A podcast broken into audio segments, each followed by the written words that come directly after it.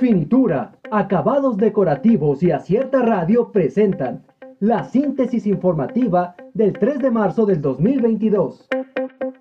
Padre ucraniano pidió a reportera argentina llevarse a su hija.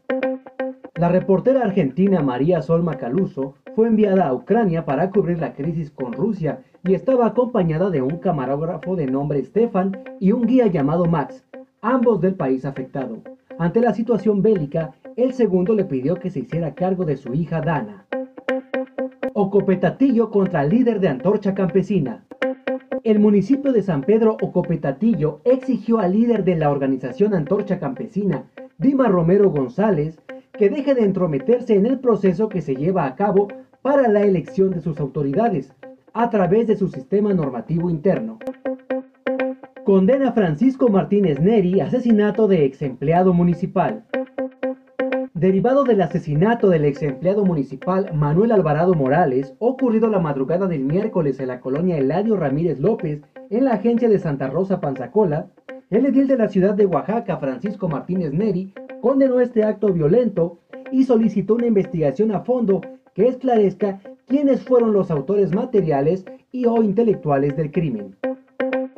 Se registra sismo de magnitud 5.7 con epicentro en Veracruz. La alerta sísmica sorprendió a los habitantes del Valle de México este 3 de marzo alrededor de las 8.40 de la mañana. De acuerdo al reporte del Servicio Sismológico Nacional, se registró un sismo de magnitud 5.7 grados con epicentro en Veracruz. Ucrania anuncia cese al fuego temporal con Rusia para fines humanitarios. El asesor presidencial ucraniano, Mijailo Poroliak, informó que se ha alcanzado un acuerdo para que cese el fuego temporal por motivos humanitarios en las negociaciones de este jueves con Rusia. Donald Trump manifiesta interés por invadir México. El expresidente Donald Trump expresó su deseo de que el ejército estadounidense invada México de la forma en que Vladimir Putin invade Ucrania. El exmandatario dijo que las Fuerzas Armadas estadounidenses podrían ingresar presuntamente como fuerzas de paz a declarar regiones independientes en territorio mexicano conoce los mezcales que no pasaron las pruebas de la Profeco.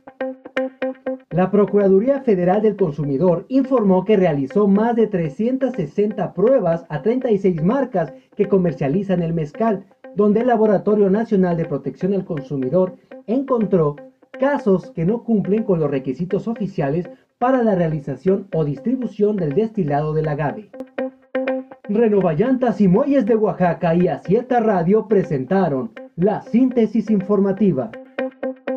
Escúchanos el día de mañana con más información. Síguenos en las redes sociales como Acierta Oaxaca. Visita nuestra página web www.acierta.mx.